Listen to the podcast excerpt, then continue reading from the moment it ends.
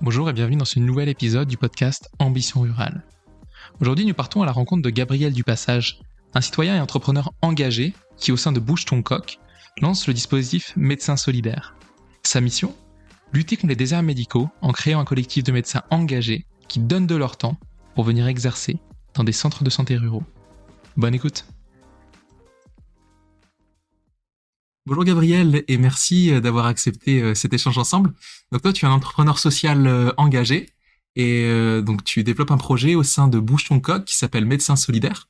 Je te propose en guise d'introduction de revenir un petit peu sur ton parcours, sur qui tu es et puis de nous parler un petit peu de tes, de tes engagements actuels. Bonjour Corentin et merci merci de m'avoir invité pour pour ce podcast. Alors effectivement, je je me présente Très, très rapidement, je suis Gabriel Dupassage, donc j'ai 49 ans, je suis père de quatre enfants et, euh, et entrepreneur social, mais depuis peu de temps, euh, j'ai effectivement euh, fait un virage professionnel euh, il y a maintenant deux ans. J'ai une expérience professionnelle euh, assez teintée de de banque en fait. J'ai travaillé dans plusieurs banques régionales d'un grand groupe bancaire pendant près de 15 ans. Et puis, euh, n'étant pas euh, totalement aligné entre entre voilà mon, mon métier et et, et, je, je, crois les l'action que je souhait que je souhaitais euh, euh vraiment propulser au service de, de, mon pays, au service de la société, bah, j'ai décidé de, de euh, de changer de voie. J'ai repris des études à Dauphine, j'ai fait le parcours euh, entrepreneur social. Et puis sur ma route, euh, j'ai rencontré effectivement euh, l'association Bouge ton coq. Et, et voilà, et c'est une belle histoire qui fait que à ce moment-là, Bouge ton coq recherchait un profil d'entrepreneur social pour développer toute la partie de lutte contre les déserts médicaux. Alors Bouge ton coq, qu'est-ce que c'est? Euh, Bouge ton coq, c'est un mouvement citoyen d'intérêt général qui, euh, a pour action euh, quotidienne de revitaliser nos petits villages ruraux. Nous nous, définissons chez, chez Bouge ton coq comme des rallumeurs de lumière. Je, reprends l'expression des, deux fondateurs, Christophe et Emmanuel Brochot, des rallumeurs de lumière dans les villages pour nous, c'est insupportable que euh, dans un petit village, euh, un commerce euh, ferme, un médecin parte, et, on s'attaque vraiment à, travailler, à, rallumer les lumières dans ces villages, et on le fait avec une électricité, on va dire, qui est à la fois l'énergie citoyenne du village, parce qu'il y a beaucoup d'énergie dans les dans, dans, ces villages. Il y a aussi beaucoup de volonté euh, d'entreprendre. Et la deuxième électricité, c'est euh, l'ingénierie que nous pouvons apporter, l'ingénierie financière et l'ingénierie projet. Malheureusement aussi, euh, dans les zones rurales, les collectivités, les villages sont en manque d'ingénierie et ne peuvent pas faire aboutir les belles idées donc au niveau de ces, épiceries, donc c'est du temps humain, c'est ça que donnent que donnent les habitants? Alors Bouge ton coq effectivement agit euh, a démarré son activité sur la partie épicerie participative. Alors qu'est-ce qu'une épicerie participative? C'est une épicerie dans laquelle les citoyens sont acteurs du projet et acteurs de l'épicerie. C'est-à-dire qu'il n'y a pas de salariés. Ça fonctionne euh, grâce au temps que donnent les habitants du village, ils donnent environ deux heures par mois. Donc plus il y a d'habitants qui adhèrent à l'association de l'épicerie, plus l'épicerie va ouvrir, euh, et, puis elle fonctionne en circuit court. Donc pour l'environnement c'est excellent, pour l'alimentation aussi, ce sont des produits frais. Pour 80% des produits qui sont dans l'épicerie, elle fonctionne en circuit court et donc elle fait travailler les producteurs locaux. Et euh, la deuxième grande innovation de, de ces épiceries aussi, c'est que euh, on travaille avec un partenaire qui s'appelle Mon Épi et qui permet pour le, pour les produits courants, hein, euh, qui ne seraient pas euh, des fruits, des légumes, du fromage ou des produits frais, bah, d'aller chercher chez des grossistes des prix extrêmement intéressants sur commande et qui permettent globalement de réduire la facture de 20% par rapport à, à, des supermarchés. Donc dans, dans cette période où le pouvoir d'achat est très tendu euh, et très difficile, euh, l'épicerie participative dans nos villages est une belle solution. Ah, c'est intéressant, on, on, remplace le modèle économique par une sorte de modèle social à vertu économique. Voilà, qui fait appel, euh, qui fait appel à l'énergie citoyenne. Et, et, en fait, c'est un gage de pérennité parce que euh, ce sont les habitants qui portent le projet. Et, ils savent très bien que si euh, l'un d'entre eux lâche le projet, l'épicerie peut fermer, pourrait fermer. Et en fait, on se rend compte que ça n'est pas le cas, non seulement parce que parce qu'il y a du plaisir, il y a du, il y a une grande joie de participer à un projet qui va faire revivre le village, et, et puis que les adhérents euh, augmentent de jour en jour et que ça permet de euh, d'augmenter les plages d'ouverture de l'épicerie, d'augmenter aussi euh, les clients de l'épicerie et puis voilà, le, destin du village repart et, grâce grâce aux habitants. Et nous, on a juste apporté l'étincelle au départ, l'étincelle qui a permis ça, qui a permis de faire revivre cette énergie du village. Et, voilà, on a de très belles histoires. Euh, on en a ouvert plus de 150 aujourd'hui. Oh. Et on en a euh, 100 qui sont en préparation à partir de combien de personnes euh, on peut se permettre d'ouvrir une épicerie ouais, En moyenne, en moyenne, les villages, les villages qui qui ouvrent des épiceries euh, ou entre 300, euh, 400 et, et 1000, 1200 habitants. Après, il n'y a pas de taille, il n'y a pas de taille vraiment. On, peut, on peut ouvrir une épicerie dans un tout petit village. Il faut simplement que la grande majorité des habitants adhèrent euh, à l'association de l'épicerie et, et, donc ils participent. mais oui, en moyenne, c'est plutôt autour de euh, du millier d'habitants et et puis on, en général, on a des villages intéressés pour ouvrir une, une épicerie parce qu'ils n'ont plus de commerce. Dans les villages de plus de 1000 habitants, souvent, il existe encore un commerce, de moins en moins souvent, mais il existe encore un commerce. Nous, notre idée n'est pas de faire concurrence à un autre commerce, c'est simplement, encore une fois, de, de rallumer la lumière et de recréer le lien social qui va avec. Le lien social, finalement, c'est c'est l'ambition suprême parce que quand il y a plus de commerce, il y a plus de lien social. Et est-ce que donc c'est dans ces 150 épiceries qui ont déjà été ouvertes, euh, vous avez pu constater ou un retour d'expérience justement sur tout ça, à la fois sur le côté euh, sur le côté social, sur le côté est-ce que ça ramène de la vie au cœur du village, et aussi sur le côté euh, habitude de consommation? Oui, complètement. D'ailleurs, il y a, j'ai vu que une interview de Jean Viard dernièrement, le, sociologue, qui disait finalement l'avenir est pas forcément au, bio à tout prix, mais avant tout au local. Et, et les épiceries répondent à ça, c'est-à-dire que c'est tout à fait euh, c'est tout à fait l'ambition de ces épiceries, c'est avant tout de consommer local. Euh, ça permet aussi d'être un peu plus sobre dans le choix de ses références. L'épicerie, par exemple, pour la partie euh, grossiste, ne propose pas 15 marques de lessive. Euh, on a le choix entre trois produits de lessive, voilà. Et, euh, donc il n'y a pas de, on va dire, il n'y a pas d'incitation à la surconsommation. On essaie de consommer intelligemment, euh, mais la vocation de l'épicerie, c'est bien de couvrir tous les besoins de la maison et que le supermarché devienne un complément à l'épicerie parce que effectivement, on pourrait euh, éventuellement vouloir du Nutella et qu'il n'y en a pas, mais et ce qui est intéressant aussi, c'est que c'est un projet totalement participatif puisque l'ensemble des adhérents et des habitants choisissent la gamme de produits qui soit qui sera dans l'épicerie. Ils, font ils font un petit groupe de travail, euh, ils disant bah, qu'est-ce qu'on va proposer dans notre épicerie et ils choisissent la gamme, ils le décident ensemble. Voilà. Comment est-ce que dans ces villages, tu, on parle beaucoup d'individualisme, euh, vous parvenez à recréer cet aspect participatif Est-ce que c'est faire rêver? Est-ce que c'est euh, c'est jouer sur peut-être la, nostalgie de ce petit village d'antan très dynamique ou est-ce que c'est simplement l'idée d'avoir un projet commun et de s'engager collectivement vers quelque chose? Non, je crois que je crois que ce n'est pas la nostalgie. Nous notre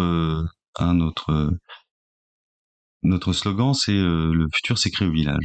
On est persuadé que euh, on doit s'occuper aujourd'hui, euh, si on veut refonder la société, du plus petit collectif de, de notre pays qu'est le village. on peut pas refonder la société par en haut, on doit la refonder par en bas. Et c'est en, en rallumant euh, effectivement la lumière dans les villages que euh, le plus petit collectif, euh, bah, on va dire, entraînera un plus grand collectif parce que, alors, le village a de l'avenir certainement, puisqu'on constate quand même qu'il y a de plus en plus de jeunes qui, qui souhaitent on va dire, euh, s'installer au vert, que le télétravail euh, a de l'avenir, euh, que le rapport à la nature a changé, le rapport à la terre.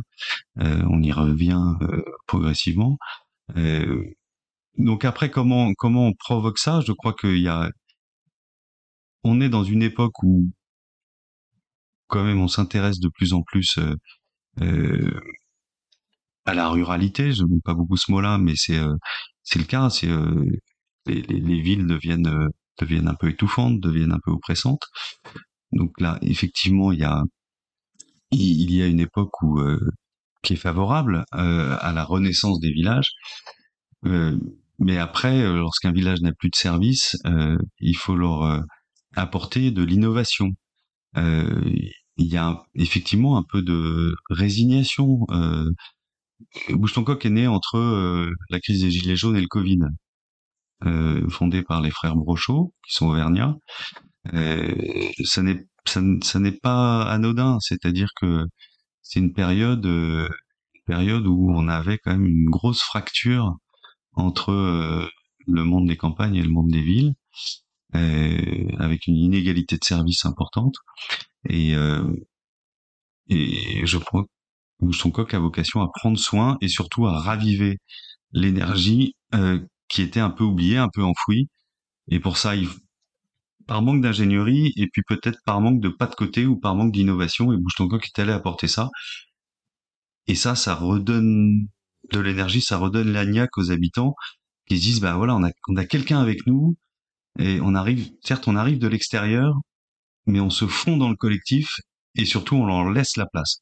C'est ça qui est très important. Nous, c'est un soutien à la fois financier et projet, euh, mais aussi un soutien moral en disant allez, on se retrousse les manches, on y va tous ensemble et on le fait. Et finalement, il ne rêvait que de ça. Il ne rêvait que de ça. Tu as raison, au départ, il y a un rêve. Et il y a un mot un petit peu tarabiscoté que j'aime bien pour, euh, pour définir ce que tu dis, c'est celui d'encapacitation. Donner la capacité à. Oui, c'est ça. Et puis, euh, je pense que c'était en fait une attente probablement qui, qui était un peu inconsciente mais quand euh, quand on arrive avec la solution, à ce moment-là, on a on a de la lumière dans les yeux et et on sait qu'on peut fédérer euh, fédérer un collectif pour y arriver. C'est la même chose sur la santé. Euh, euh alors en créant d'autres collectifs, je crois qu'on va en parler. Voilà. On va y venir effectivement. Donc parce que depuis quelques mois maintenant, ouais. Bouge ton coq, c'est aussi c'est aussi ce volet médical. Donc voilà, tu passes beaucoup de temps en ce moment. Oui, absolument. écoute, c'est une très belle aventure. Donc cette aventure, elle s'appelle Médecins Solidaires. C'est une association, Médecins Solidaires, qui a été cofondée par Bouche ton coq avec euh, un médecin généraliste de 32 ans qui exerce en Haute-Vienne et qui s'appelle Martial Jardel, un jeune médecin très enthousiaste avec beaucoup d'énergie et, euh, et on s'est retrouvé euh, avec Martial sur notre ADN, sur sur nos gènes de optimiste, je crois, euh, et euh, et d'innovation euh, dans le sens où euh, il n'y a pas de fatalité aux déserts médicaux si on arrive à euh, encore une fois innover et travailler en collectif. Alors comment on fait Comment on fait L'idée de départ de Médecins Solidaires et, et qui est, qui est venue du suite à au retour d'un Tour de France des remplacements qu'avait fait Martial Jardel, où à la sortie de ses études, il est allé soulager ses collègues médecins au bord de l'épuisement dans les campagnes et leur a dit, moi je prends mon camping-car et je fais le tour des de, de dizaines de petites communes euh, pendant trois mois et je viens vous remplacer pour que vous preniez des vacances. Alors au départ, on était sur une idée un peu itinérante, finalement on a, on a changé et on s'est dit, euh, il y a quand même très très peu de chances euh, qu'un médecin généraliste frappe à la porte de la mairie d'un village et dise euh, coucou je veux m'installer pendant 30 ans sans le connaître sans connaître le territoire, à moins d'y être né. Malheureusement, la démographie médicale ne permet pas ça. en revanche, il peut y avoir une chance, si on renverse la table, euh, à ce que euh, un collectif de nombreux médecins puisse se répartir le temps d'une année dans un petit village et on a testé, on a, on a testé ce temps-là, ce temps court, qui est le temps de la semaine. Et on s'est dit, si on demandait un grand collectif de médecins de faire une semaine chacun, est-ce qu'on n'arriverait pas à assurer une continuité médicale dans un village? Alors, l'idée paraissait un peu folle comme ça, parce que parce qu'on casse les codes du médecin de famille, parce que euh, parce que des médecins qui viennent de toute la France dans un village, ça paraît logistiquement hyper compliqué. Donc tout le monde nous a pris un peu pour des fous, mais on s'est dit quand même, on va essayer de le tester. Et on est allé voir un petit village dans la Creuse qui s'appelle Agen, A-J-A-I-N.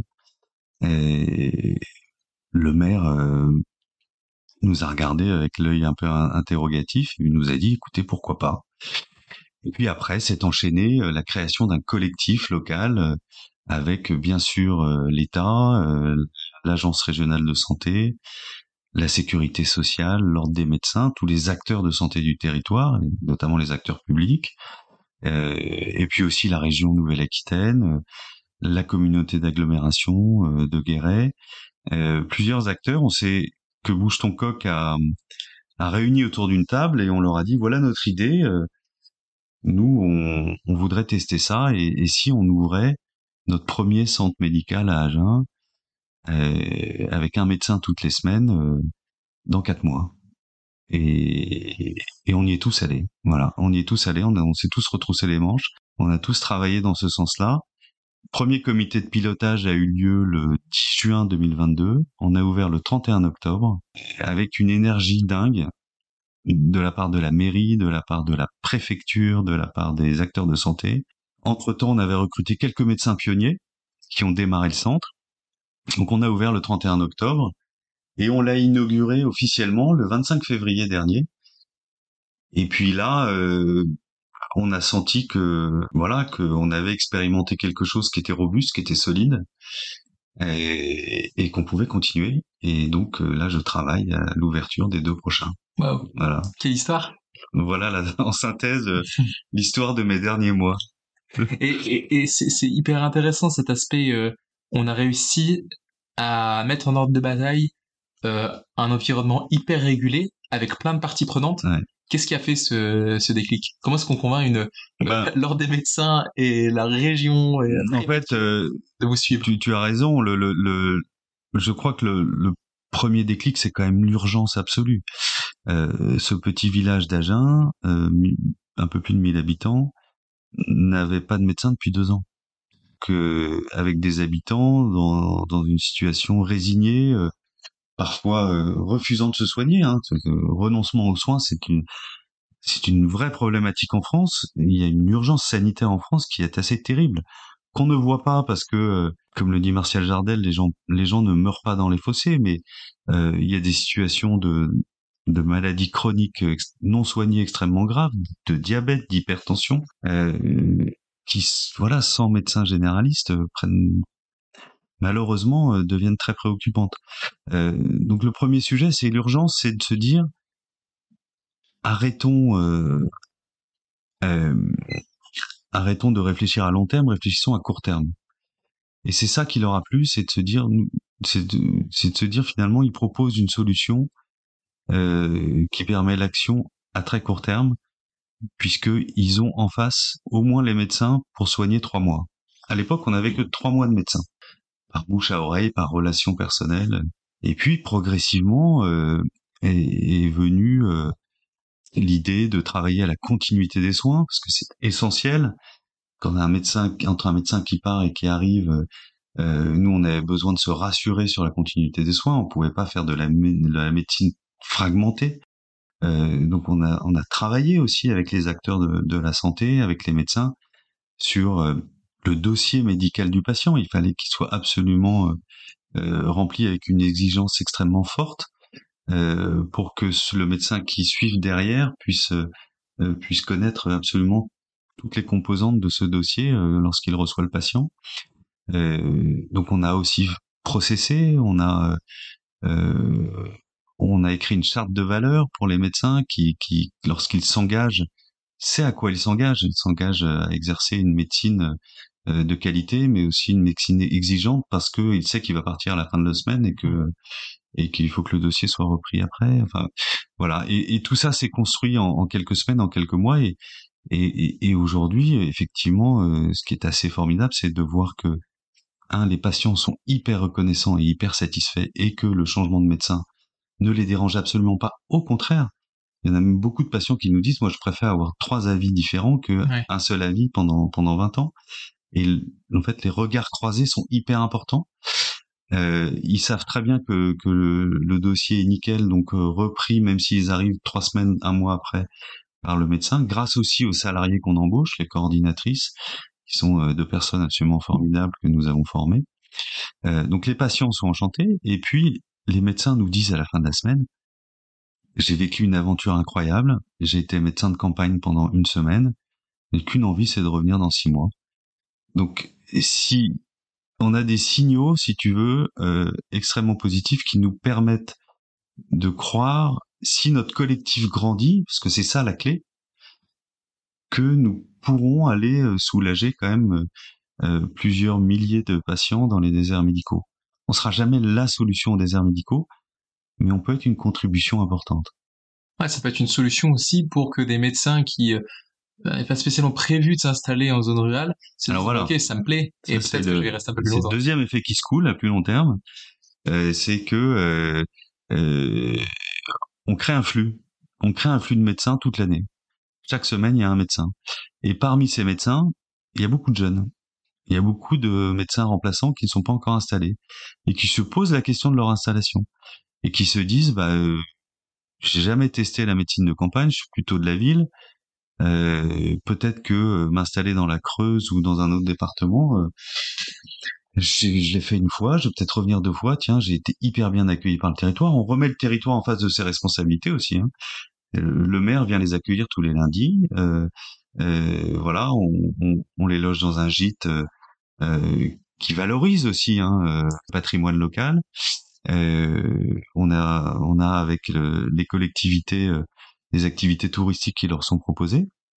Euh, donc la belle histoire, ce sera quand notre premier médecin solidaire s'installera dans un village dans lequel il a, il a exercé. Et ça, on en rêve. C'est pas pour tout de suite, mais, euh, mais on y croit. Voilà. Ah, c'est vrai que c'est une belle occasion hein, de découvrir un territoire, de découvrir ses richesses. Si, en local, les mairies arrivent à vraiment valoriser euh, ces territoires auprès des médecins, c'est vrai que... Ouais, c'est l'idée. Encore, tu vois, donc, cette idée de collectif euh, où on reprend le destin d'un territoire en main euh, avec les collectivités, avec euh, les acteurs publics, avec euh, des acteurs privés aussi. Et là, quand même, mention spéciale quand même pour le collectif de médecins qui s'engage, ouais. qui est extraordinaire. Et, et aussi, c'est là ça qui nous rend optimistes, c'est que Aujourd'hui, euh, on voit plus des médecins, euh, beaucoup de médecins dans la rue. Euh, une partie de nos médecins solidaires sont, sont aussi des médecins qui revendiquent et, des choses parce que vis-à-vis de l'État, parce qu'ils ont une, franchement une, vie qui n'est pas facile. Nous sommes totalement apolitiques, mais nous, nous arrivons aussi à rassembler des médecins de, de toute catégorie, de toute typologie, des grévistes ou des non-grévistes, euh, des jeunes ou des moins jeunes, des retraités, des hospitaliers, des médecins libéraux, des médecins. Et ça, c'est extraordinaire parce qu'ils ont, on découvre qu'ils ont tous, en tout cas, euh, ceux qui s'engagent, cette euh, fibre euh, citoyenne et, collective intacte et, et ça réenchante un peu aussi la, la, médecine de ce point de vue-là et leur vocation. Voilà, leur vocation euh, originelle. Vous parlez de, bah, justement des problèmes avec la médecine en France, hein, que ce soit dans les zones rurales, dans les hôpitaux? Et là, ce que vous prouvez avec Médecins Solidaires, c'est que par une innovation sociale, bah, vous, parvenez à, à, résoudre le problème, mais à y apporter une réponse. Et, est-ce que, avec ce, retour d'expérience que tu as de quelques mois, euh, tu, tu, tu peux dire ou tu penses que, en fait, l'innovation sociale, ça peut être la clé du truc? Oui, c'est certainement la clé, c'est-à-dire, euh, c'est vraiment de faire un pas de côté Pour moi, l'innovation n'est pas uniquement technologique. Aujourd'hui, on a un peu tendance à, à ne raisonner qu'en qu'en technologie, malheureusement. L'innovation sociale, elle est forcément collective et coopérative. On ne connaît pas d'innovation sociale, finalement, qui ne soit pas humaine et collective. Elle s'entretient en revanche, et elle n'est entretenue que par le cœur et par et par le l'engagement que, que que les personnes y mettent.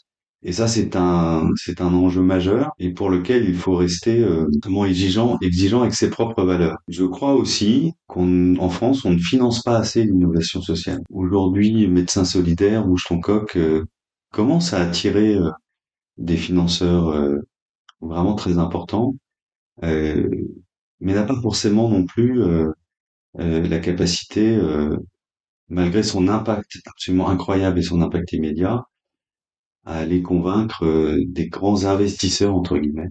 Et c'est vraiment notre enjeu de demain.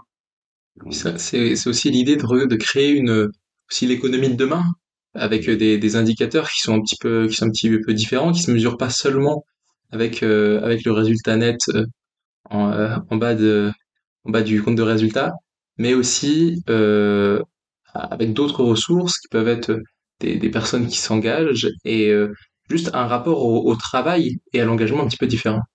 Oui, c'est ça. Euh, passer d'une. Euh, alors moi, j'ai toujours eu beaucoup de mal avec, même si je suis, suis pas des plus jeunes, mais quand même avec, avec la société vraiment de, de, consommation dans laquelle on vivait. Et, j'ai pu vraiment m'aligner sur ces valeurs-là en travaillant chez Bouche ton Coq pour travailler une économie de la contribution. Euh, et, je crois qu'effectivement, nous n'aurons pas le choix en fait de mettre en place cette économie de la contribution et de ce partage de la valeur entre euh, les entreprises qui vivent de la surconsommation et euh, et d'autres entrepreneurs qui eux travaillent pour pour justement résoudre les problèmes. On vient d'arriver à la fin de ce podcast. Est-ce que pour terminer, tu pourrais nous donner quelques quelques conseils de lecture euh, qui, de lecture ou autre, ou, de film ou de ce que tu veux, qui ont beaucoup influencé et qui t'ont fait un petit peu évoluer euh, justement euh, dans ta manière de penser? Alors moi, je crois que j'ai, si je me suis engagé pour la, pour le monde rural, ce n'est pas un hasard, c'est que j'aime beaucoup lire et j'aime beaucoup lire la littérature et notamment un auteur qui, qui est un de mes auteurs fétiches, qui est Jean Giono. Je me suis remémoré mes lectures de Regain ou de L'homme qui plantait des arbres, qui sont des histoires justement de, de, renaissance de village. Donc euh, pour ceux qui, euh, qui sont qui aiment bien Jean Giono et qui euh, et avec avec sa langue incroyable et, sa façon de d'écrire nos campagnes et, et la vie de la nature, la vie rurale. Ça, ce sont deux bouquins absolument merveilleux. Et après, euh, je crois qu'il est important aussi de, quand on travaille euh, dans l'économie sociale euh, solidaire, et spécifiquement pour les zones rurales, de, de lire quelques bouquins de, de, de, sociologie. Il y en a un que j'ai particulièrement apprécié dernièrement, qui est le bouquin de Benoît Coquart, qui s'appelle Ceux qui restent, et qui décrit justement cette vie dans nos campagnes, euh, un peu ces, villages euh, dans lesquels la lumière s'éteint, le lien social se délite un peu, euh, et, qui démontre aussi euh, que, que les innovations c'est possible, sont possibles, qu'il y a beaucoup d'innovations dans les dans les zones rurales, euh, voilà, à condition de, de, de jouer collectif. Euh, il n'y a pas de résignation. Et c'est important donc en tout cas d'avoir l'état des lieux, et son bouquin le fait très bien. Euh, voilà pour deux lectures que j'ai en tête. Euh, j'en aurais plein d'autres. Euh, euh, j'en aurais plein d'autres. Il y a un, un livre sur euh, auquel je pense là, qui est un petit bouquin d'histoire d'entretien avec un paysan qui s'appelle Grenadou, qui s'appelle Grenadou paysan français, qui est en fait euh, la vie d'un paysan depuis la fin du 19e siècle jusqu'aux années 60 euh, et qui montre bien un peu euh, l'évolution de nos villages dans le début du XXe siècle, le village où le lien social était très fort avec les balles, avec les fêtes en permanence, euh, et voilà, et puis l'apparition de la machine dans l'agriculture et comment euh, comment ce paysan a, su aussi lui innover en permanence pour pour devenir un, un, agriculteur hors pair avec des changements technologiques, mais aussi des des changements humains avec l'exode rural, avec différentes périodes, la guerre aussi. voilà, c'est un livre très touchant, très beau, avec une très belle langue. On a de l'histoire sur le, passé des villages, on a des données sociologiques et on a un récit, une, une grande histoire à raconter. C'est peut-être comme ça alors finalement qu'on arrive à créer euh, des initiatives euh, aussi percutantes que, que Médecins Solidaires.